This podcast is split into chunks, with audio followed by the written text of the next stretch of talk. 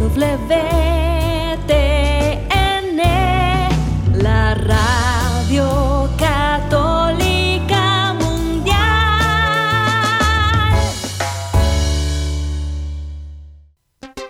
Y ahora en vivo, desde Lima, Perú, EWTN, Radio Católica Mundial, presenta Más que Noticias, un programa informativo que analiza desde una visión de la fe los acontecimientos sociales, políticos y económicos más importantes de Latinoamérica, el Vaticano y el mundo. Más que noticias, respuestas a las interrogantes de los temas más actuales y la manera correcta de interpretarlos a la luz de la fe.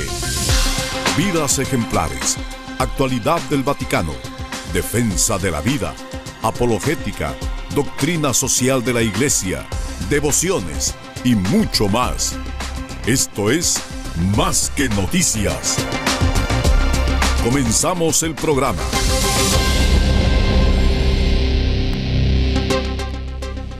Gracias por acompañarnos amigos, terminando una semana más de información con enfoque católico, es la misión que tenemos en Más que Noticias, su programa de comentario de noticias por Radio Católica Mundial, siempre a las 12 del mediodía hora de Miami o a la hora que sea dentro de la gran familia de Radio Católica Mundial, porque nuestra misión es anunciar el Evangelio a todas las personas, así es que vengan los medios de comunicación con ese propósito cumplir con la misión de la iglesia. Y venga también toda iniciativa en la iglesia también con ese propósito de anunciar el Evangelio, la plenitud de la verdad que tiene la Iglesia Católica y que es su misión anunciarle al mundo. Gracias por acompañarnos hoy en Más que Noticias. Los saluda Eddie Rodríguez Morel. También reciba mi saludo amigos. Les habla Guillermo Montezuma. Qué alegría encontrarnos con ustedes. Y comienzo con el catecismo que dice esto amigos. La Iglesia es santa en el número 823, la, fe confiesa que la iglesia no puede dejar de ser santa. La iglesia es pues el pueblo santo de Dios. Un poquito más abajo, en el 825, dice esto. La iglesia, en efecto, y en la tierra se caracteriza por una verdadera santidad, aunque todavía imperfecta en sus miembros. La santidad perfecta está todavía por alcanzar. Todos los cristianos de cualquier estado o condición están llamados cada uno por su propio camino a la perfección de la santidad cuyo modelo es el mismo Padre. La caridad es el alma de la santidad a la que todos estamos llamados.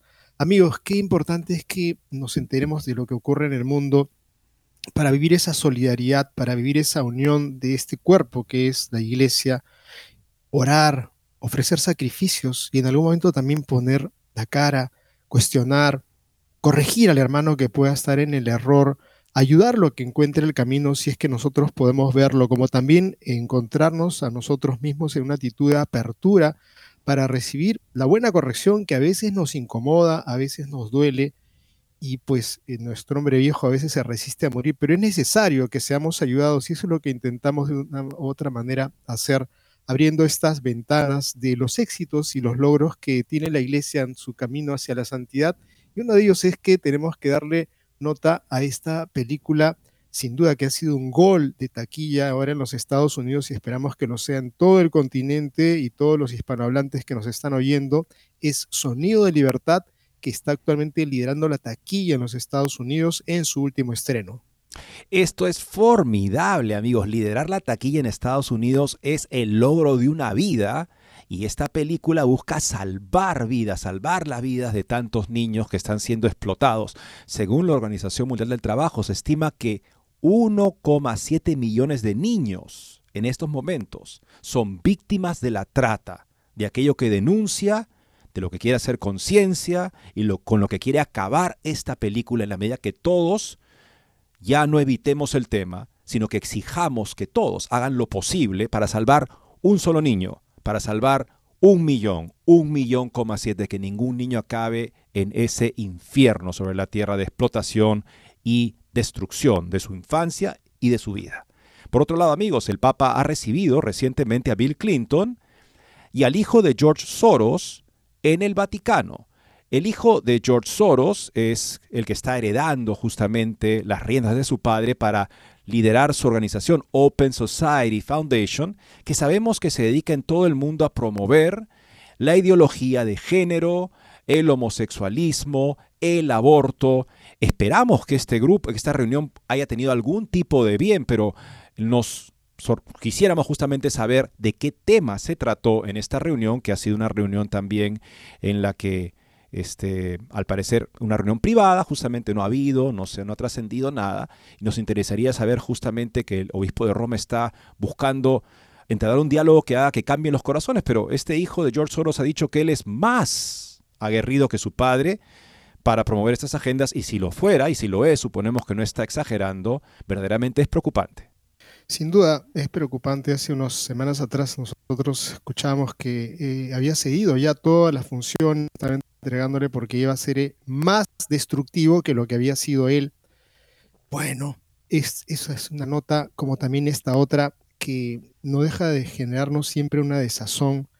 El padre James Martin, jesuita, el apóstol, el LGTBista, está entre los elegidos por el Papa para el sínodo sobre la sinodalidad. Él es la cabeza del lobby LGTB dentro de la iglesia, es partidario para que se cambie la fe y la moral sobre esta temática de la homosexualidad, o sea que quiere simplemente que se pase la página o se arranque las páginas de las cartas del apóstol San Pablo, porque él tiene una fórmula nueva para renovar la iglesia, pues ha sido uno de los elegidos por el Papa para esta 16 Asamblea General Ordinaria del Sínodo con los obispos, porque creo que llamarla ahora por su nombre serán los obispos y otros sacerdotes escogidos y otros laicos y mujeres religiosas que conformarán parte de esta nueva realidad que vamos a mirarla con un ojo crítico definitivamente y esta nota nos viene de Info Católica.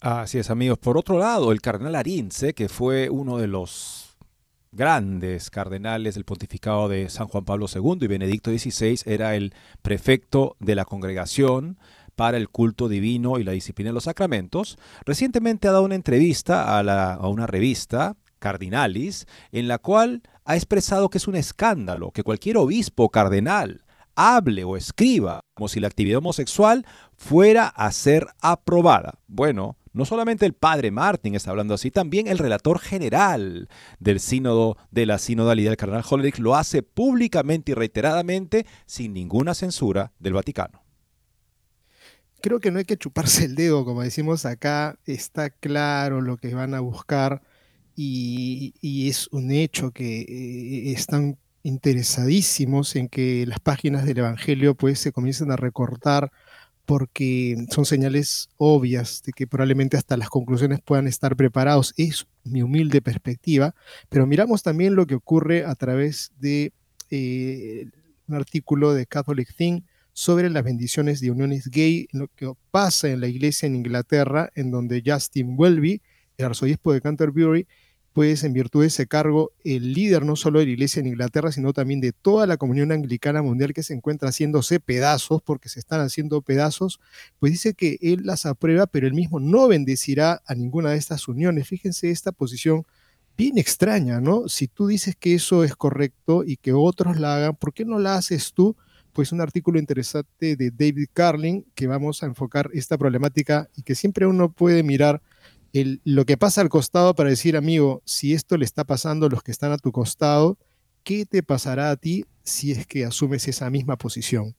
Y vemos aquí que también esta busca ser un tipo de posición de compromiso incremental sobre el tema, o sea, lo mismo que se está queriendo hacer con el sino de la sinodalidad con respecto a la homosexualidad, clarísimamente sería ingenuo no reconocerlo a estas alturas.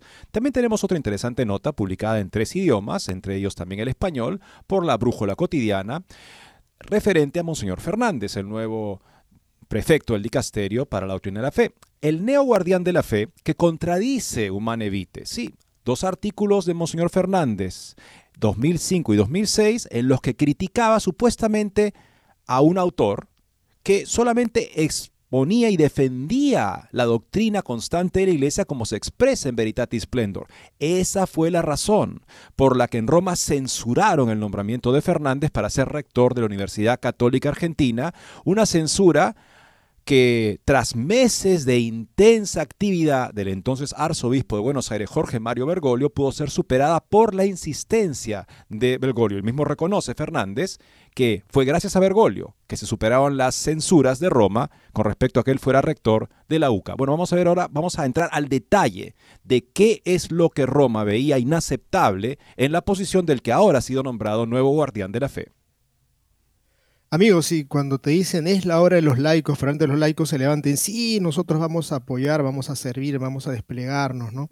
Pero cuando te dicen la hora de los laicos porque no van a haber sacerdotes, porque miras a un lado y a otro lado y encuentras que hay seminarios vacíos, aquí, sin ir muy lejos aquí en el Perú, entonces es preocupante lo que está ocurriendo en la iglesia, una iglesia sin sacerdotes, es una iglesia que va a desaparecer, no habrá Eucaristía, no habrá confesiones, no habrá gracia, porque la iglesia vive de la Eucaristía.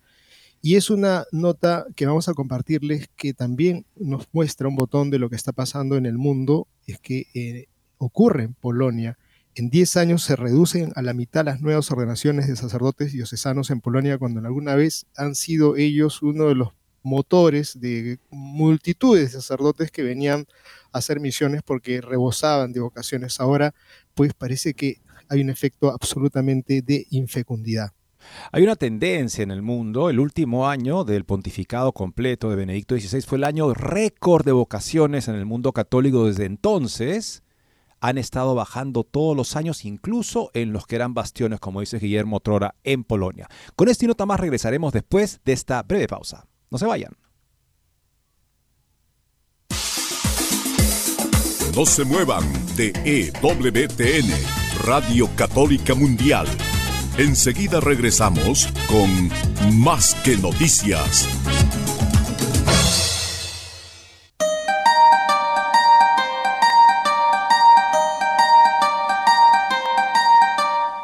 No olvides seguirnos en Facebook como Más que Noticias EWTN. Allí podrás encontrar las noticias que tratamos día a día en el programa. Además, pueden escribirnos con sus comentarios o sugerencias.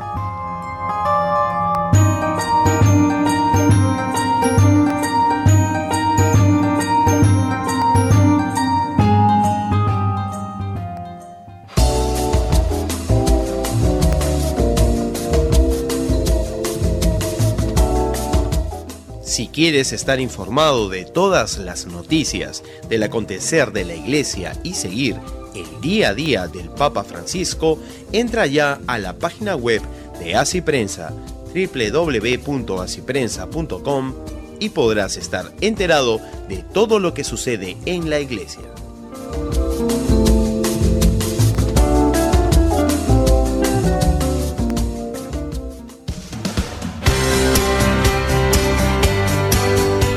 Ya regresamos en EWTN, Radio Católica Mundial, con su programa Más que Noticias.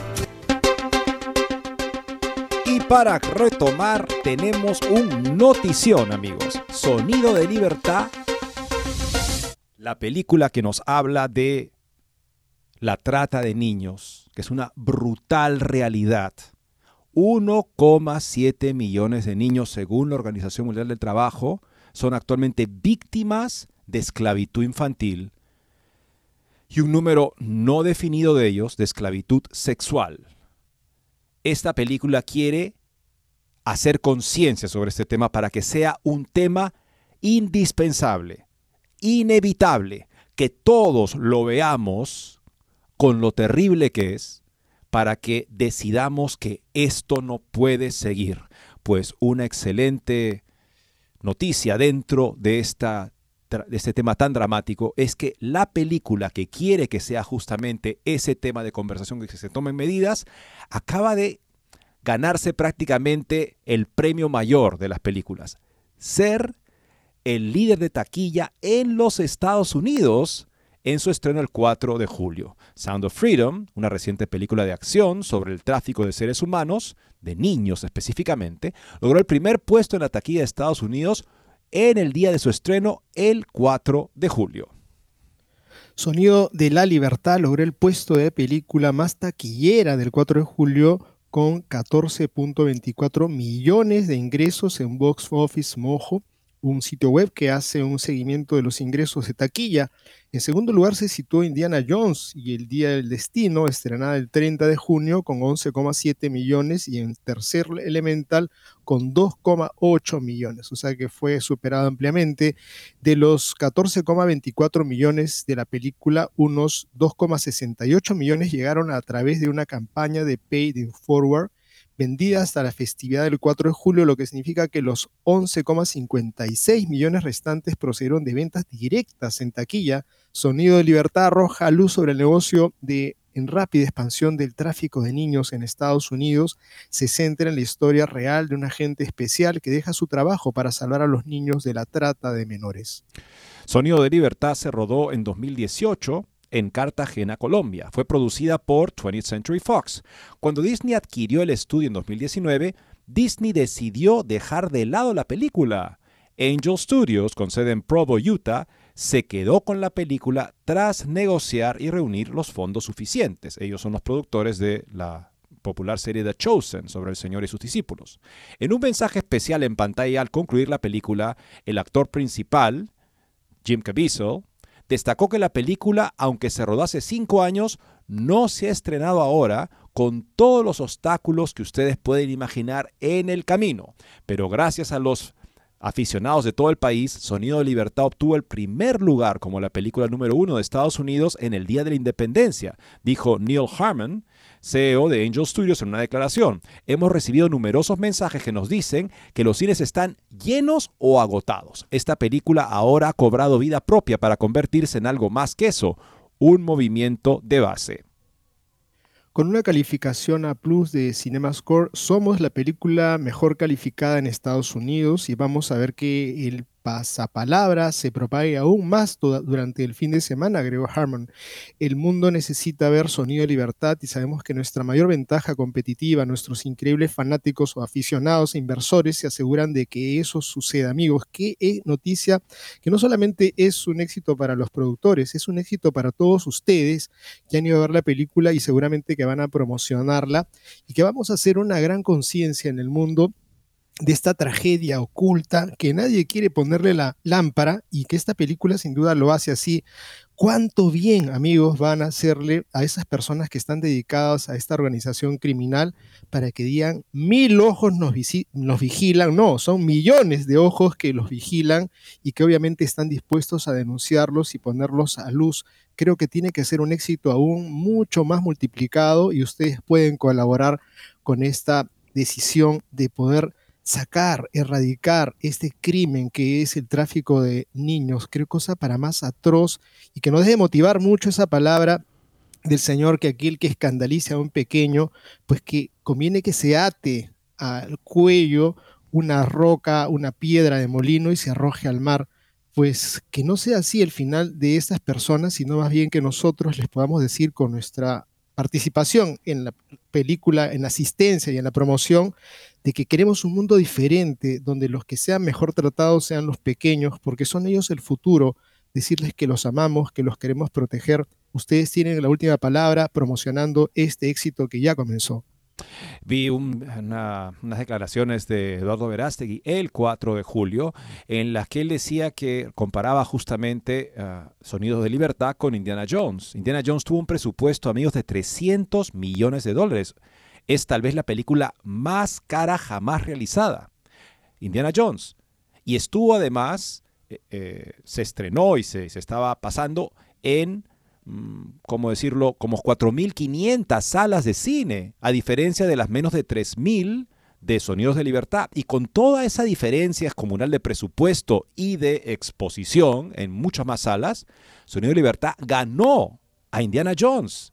Esto es una cosa que va a ser, va a ser seguramente un tema de estudio, ¿no? Evidentemente, esta película está tocando un nervio de la sociedad y ese nervio debe llevarnos a enfrentarnos a un dragón que no morirá fácilmente, que está pisoteando y destrozando la vida de los niños y nos reta a querer eh, meternos con él. Pues tenemos que meternos con él. Y Eduardo Verástegui y Jim Caviezel han hecho un gran servicio. También los productores de Angel, imagínense que han podido rescatar esta película del archivo porque Disney no pensaba hacer nada con ella.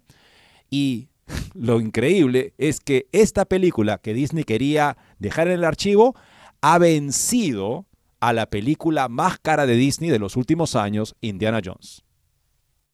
Y amigos, miramos ahora otra realidad que nos sorprende y que nos genera preguntas y que decimos qué hay detrás de todo esto.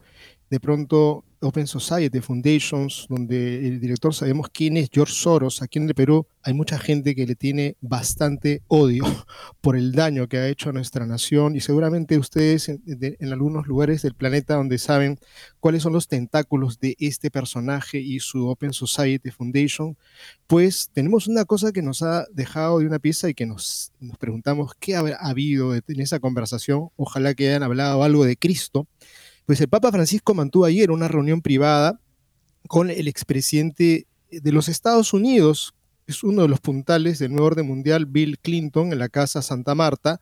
Durante la audiencia, la delegación de Clinton estuvo compuesta por diversas personalidades estadounidenses, entre otras, el quien se encontraba ahí era el hijo, el sucesor el, nuevo líder de Open Society Foundation, Alex Soros.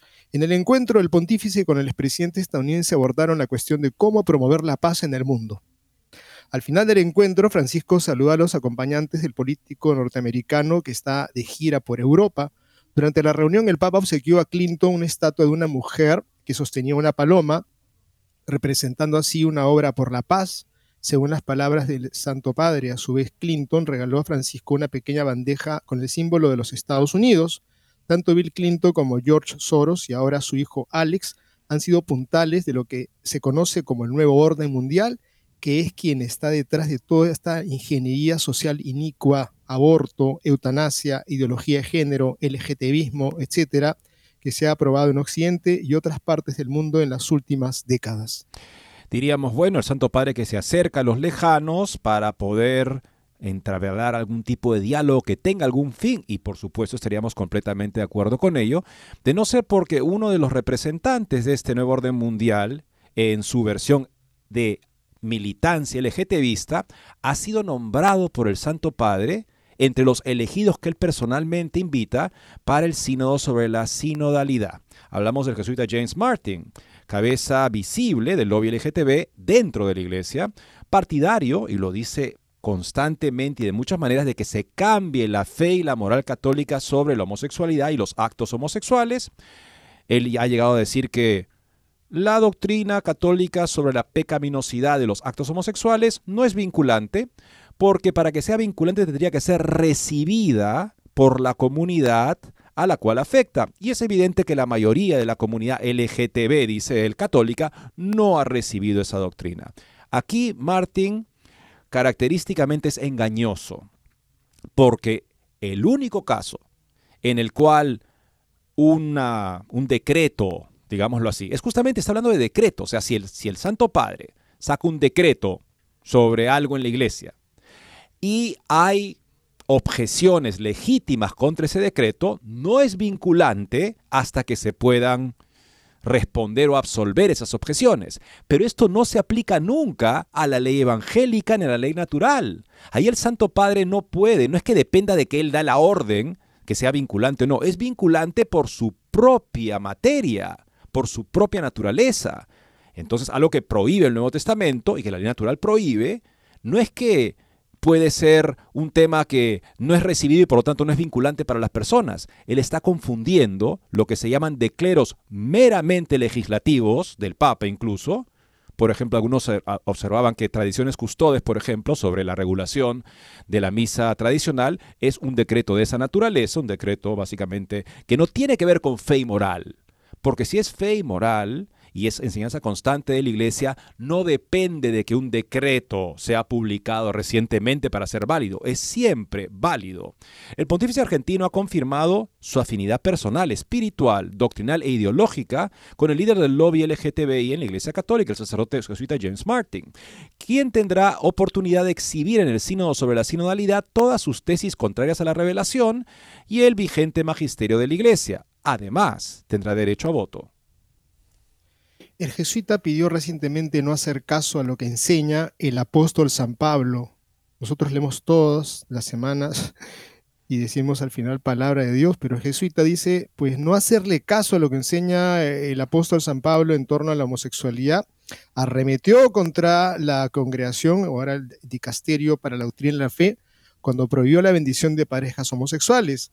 Martín, James Martin, el jesuita, enseña que la Biblia se toma fuera de contexto al hablar sobre homosexualidad, cuestiona los juicios morales de la escritura, asegura que el catecismo de la Iglesia Católica puede contribuir al suicidio de los homosexuales, igualmente sostiene que los LGBTI no están obligados a practicar la castidad, también ha apoyado a una organización que está a favor de la transexualidad infantil, acusó a la Iglesia de tratar a los homosexuales como leprosos, etc. O sea que para él esa palabra que dice el Señor, aquel que mira a una mujer deseándola y ya cometió pecado en su corazón, eso no puede interpretarse así, eso no es pecado, mirar también a un hombre deseándolo y si eres hombre no pasa nada. O sea, este señor es un completo hereje, pero caramba, de pronto recibe el espaldarazo y va a ser parte de aquellos que son predilectos y son confiados y se les va a dar la oportunidad de estar en este sínodo de los obispos, perdón, sino con los obispos, porque hay que decir las cosas por su nombre, amigos. Qué lamentable esta noticia. Tenemos que hacer algo, por supuesto, la oración, el sacrificio, hacer de repente alguna penitencia porque lo necesitan estos pastores. También ha sido invitado por el Papa el cardenal Gerhard Müller, que es todo lo contrario, justamente es el que mejor ha articulado la doctrina católica sobre toda esta serie de puntos en los últimos años. Ahora, el, el cardenal Müller es el tipo de eclesiástico con el tipo de formación y con el tipo de doctrina que debería ser mayoritario en este sino de la sinodalidad. Es lo que quisiéramos ver ahí justamente, porque entonces todos podrían conversar sobre, bien, hay mucha gente que está lejos de la iglesia, que vive al margen de la doctrina de la iglesia, que vive en relaciones, en fin, contrarias a la moral de la iglesia.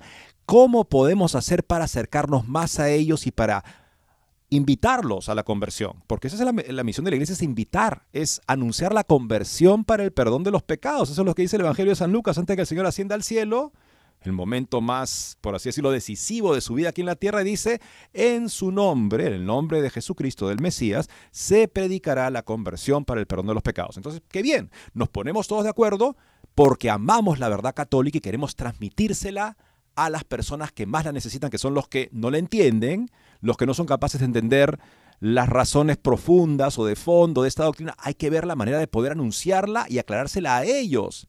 Pero no, se nombra personas que piensan que hay que silenciar la verdad para acercarnos a las personas. Piensan que si yo fuera a transmitir esta verdad, las personas simplemente la rechazarían y por lo tanto sería irrelevante todo lo que la iglesia haga en un esfuerzo de anunciar el Evangelio a personas que no lo aceptan. Lo que la iglesia tiene que hacer es silenciar el Evangelio ante las personas que no lo aceptan, para que de esa manera se sientan aceptadas, nadie se sienta excluido y así podamos ser una nueva iglesia que aprende a vivir con las diferencias, como dice el protocolo de los obispos de la región Buenos Aires, que el Papa luego elevó a magisterio suyo con respecto a Moris Letizia.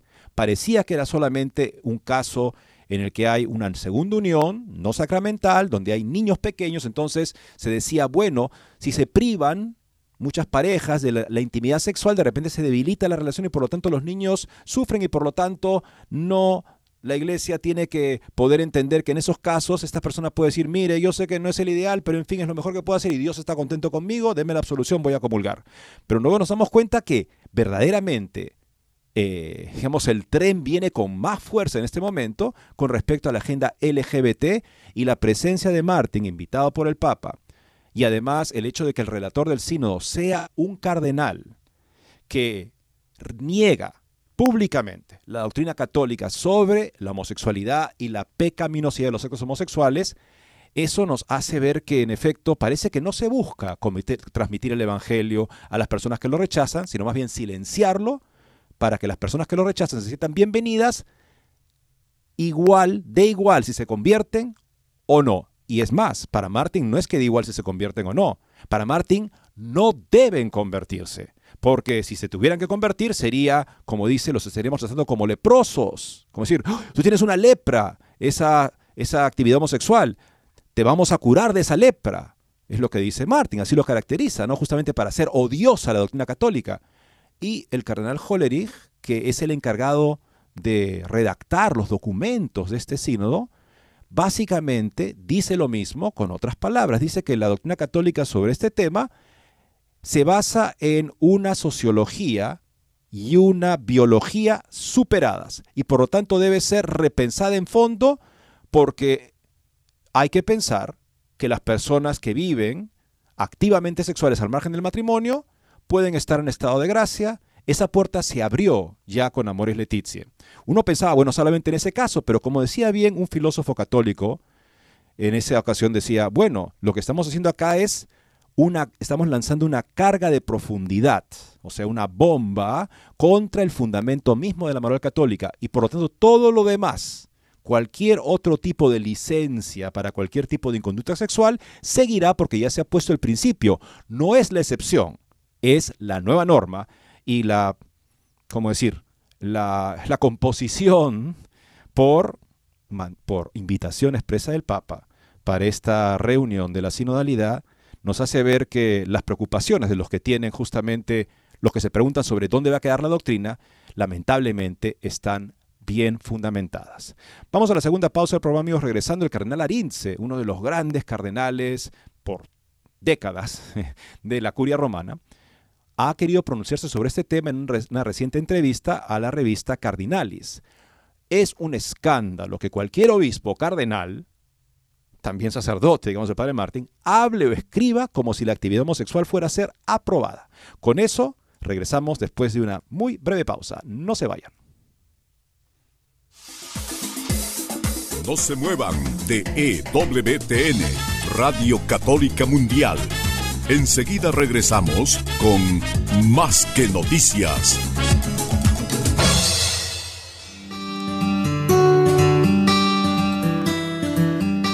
En la página web de EWTN podrás encontrar los programas de EWTN Radio y Televisión.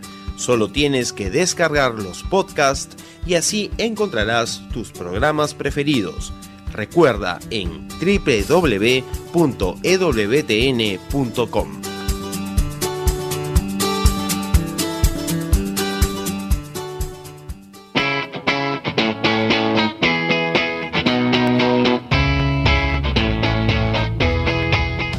Te invitamos a que visites la página web de Asiprensa, www.asiprensa.com donde encontrarás todas las noticias y actualidad de la Iglesia en el mundo. No lo olvides, www.asiprensa.com.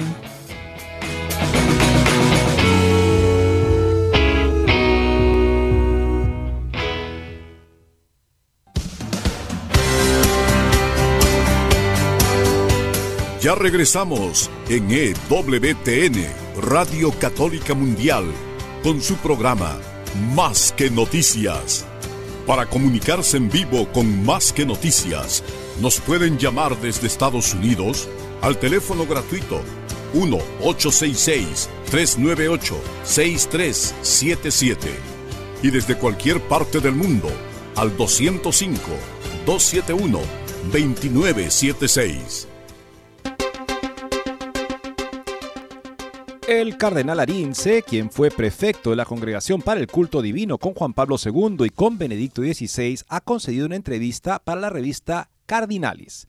A propósito del debate entre Sumorum Pontificum, el decreto de el Papa Benedicto XVI que eh, promovía la celebración de la forma extraordinaria del rito latino, la misa abstidentina, la misa preconciliar, y Tradiciones Custodes, el decreto del Papa Francisco que restringe severamente este rito, el cardenal nigeriano reconoce que inicialmente no era muy favorable a la liberalización de la misa que llevó a cabo Benedicto XVI.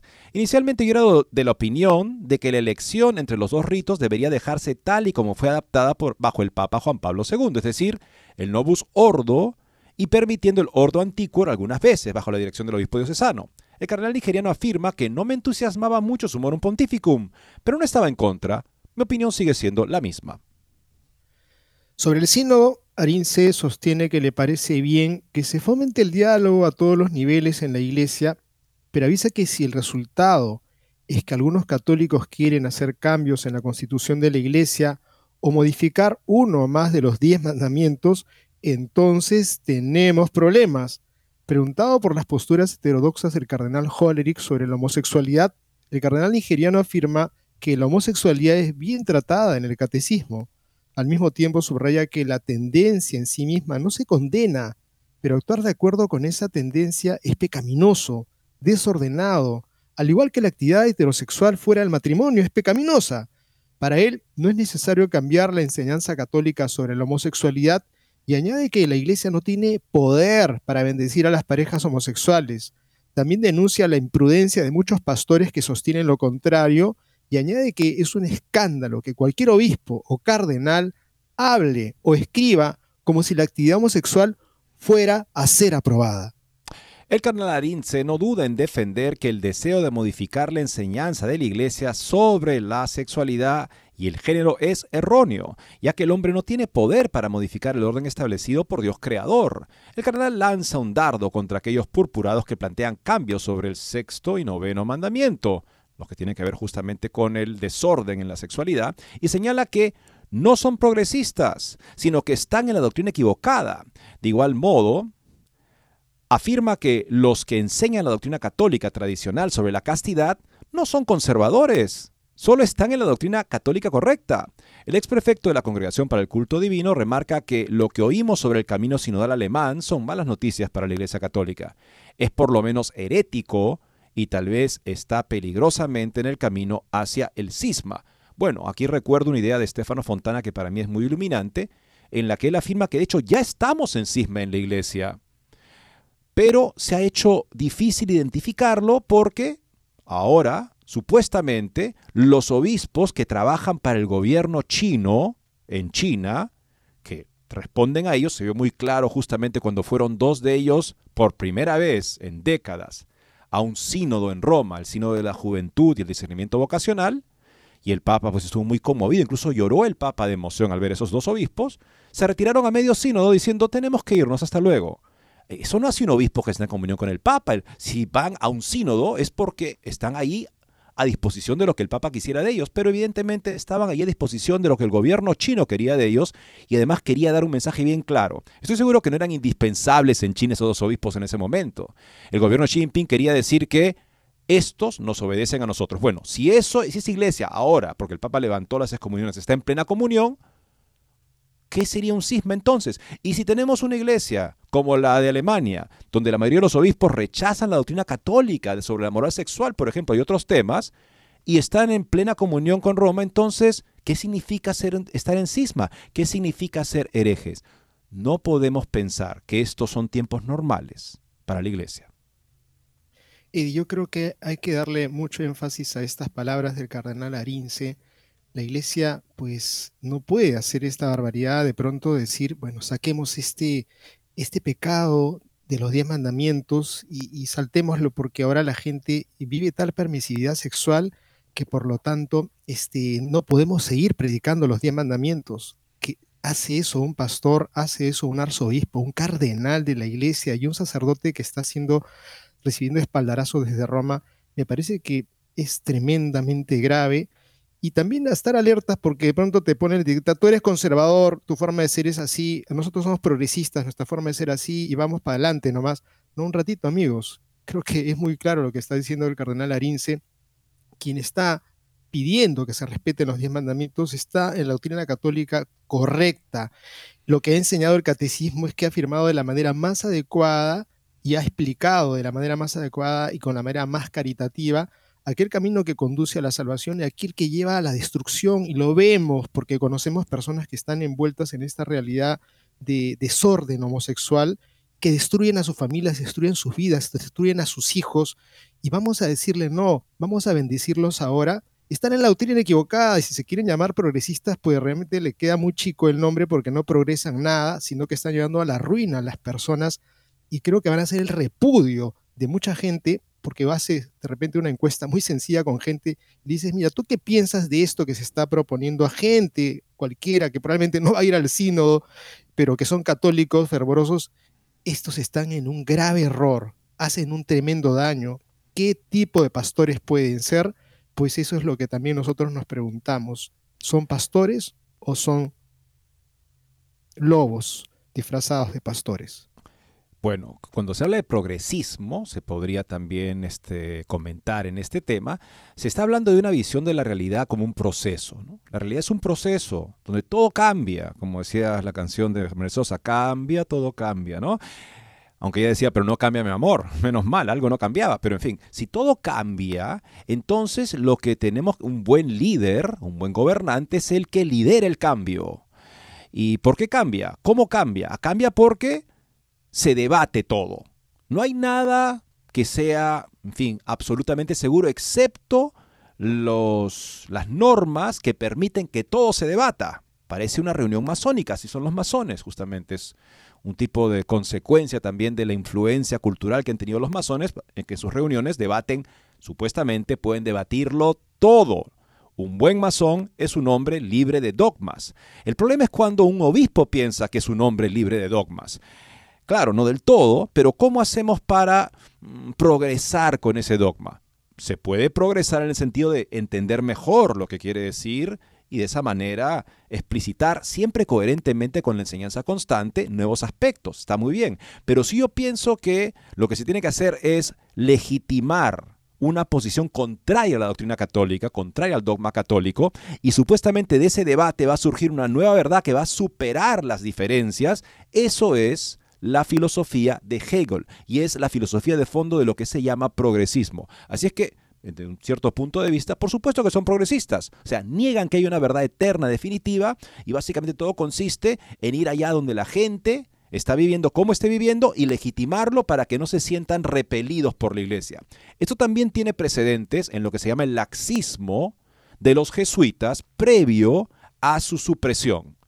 Porque en el siglo XVIII, una de las acusaciones contra los jesuitas es que eran laxistas, o sea, eran personas, al menos había jesuitas importantes, que argumentaban de manera que cosas que siempre habían sido consideradas pecados, de repente no lo eran en ciertos casos particulares y por lo tanto las personas que vivían esa conducta no tenían que sentirse rechazados por la iglesia.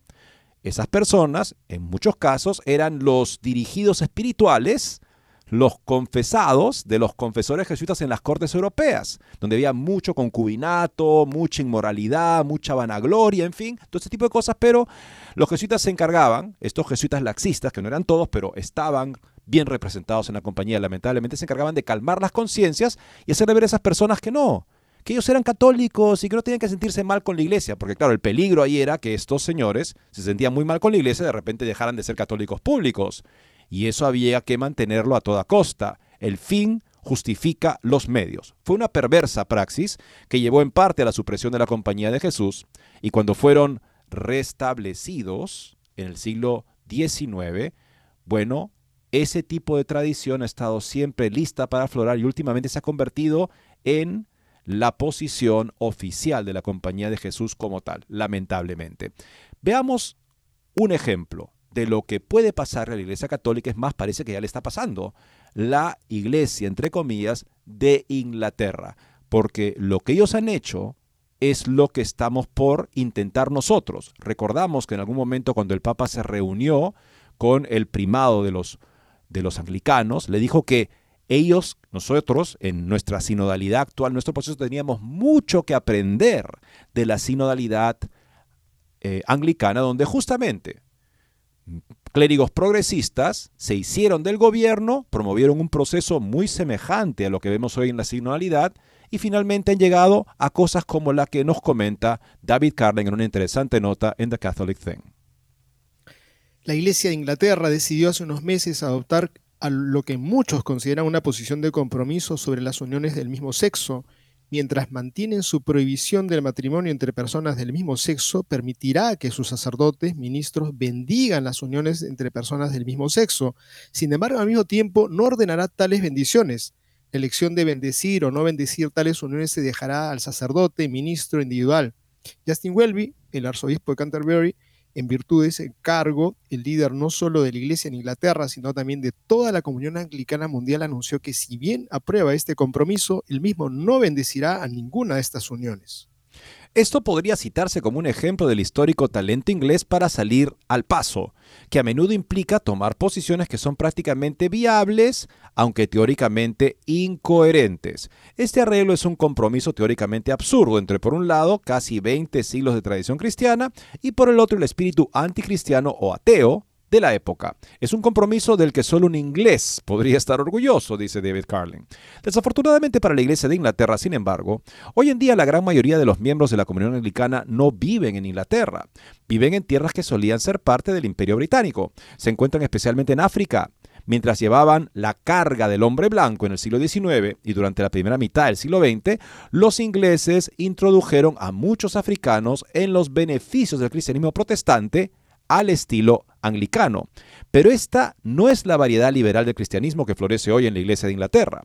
No, el cristianismo a la antigua, del tipo que se basa en la Biblia y en siglos de tradición. Como consecuencia, los anglicanos africanos que aún viven, al parecer, en el corazón de la oscuridad religiosa y no poseen el don innato del inglés para salir al paso, aún no están convencidos de la bondad de la homosexualidad o de la legitimidad cristiana de bendecir a personas, a parejas del mismo sexo.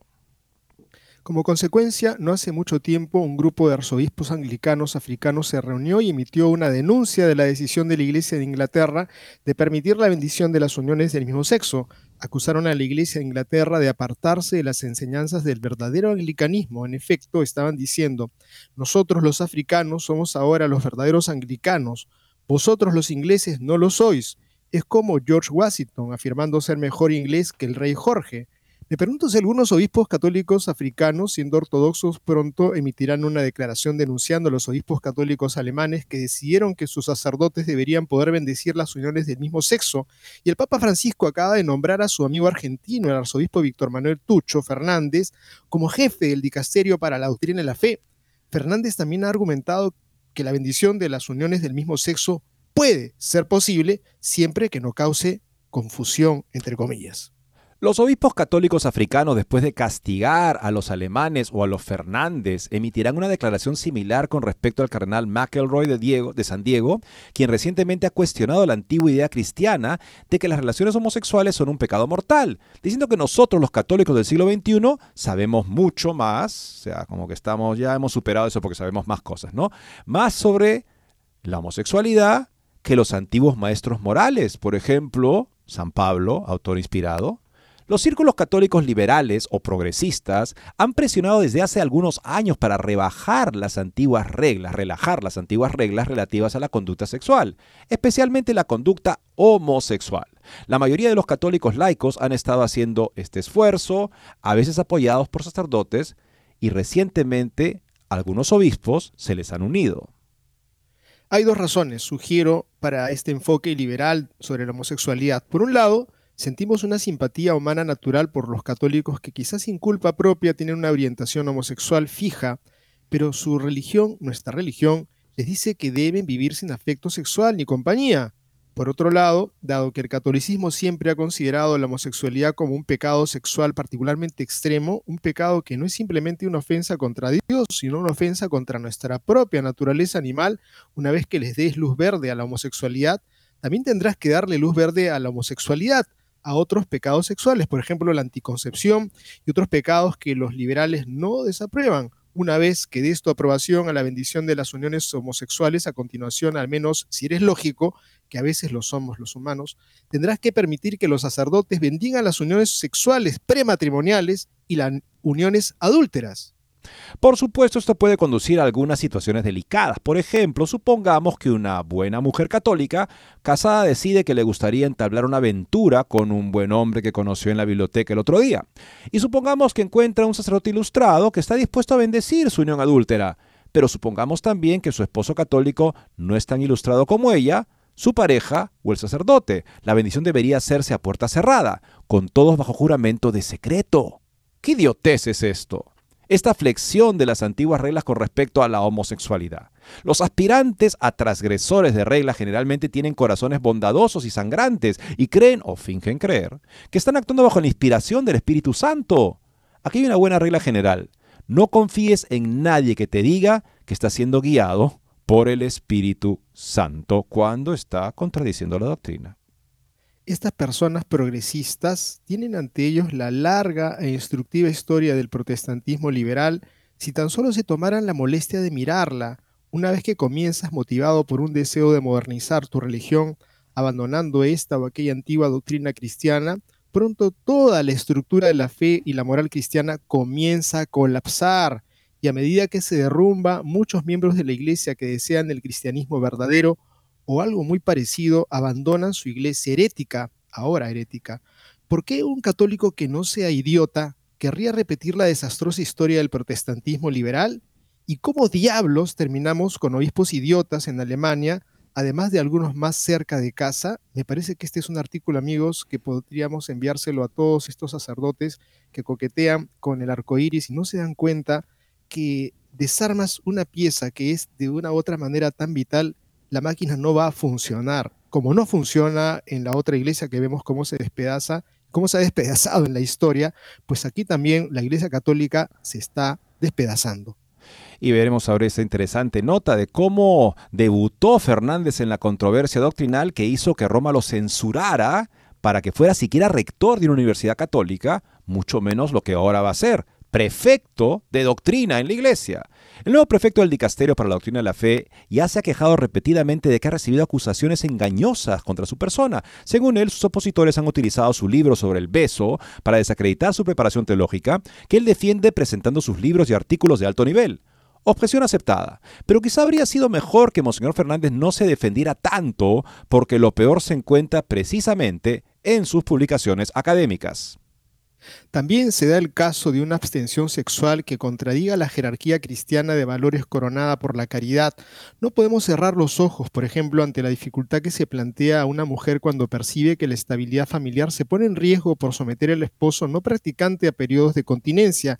En ese caso, un rechazo inflexible, cualquier uso de preservativos haría primar el cumplimiento de una norma externa por sobre la obligación grave de cuidar la comunión amorosa y la estabilidad conyugal que exige más directamente la caridad Fin de la cita. Se trata de un artículo que Víctor Manuel Fernández, entonces vicerrector de la Pontificia Universidad Católica Argentina, escribió para la revista Teología, trimestral de la Facultad de Teología de la Universidad.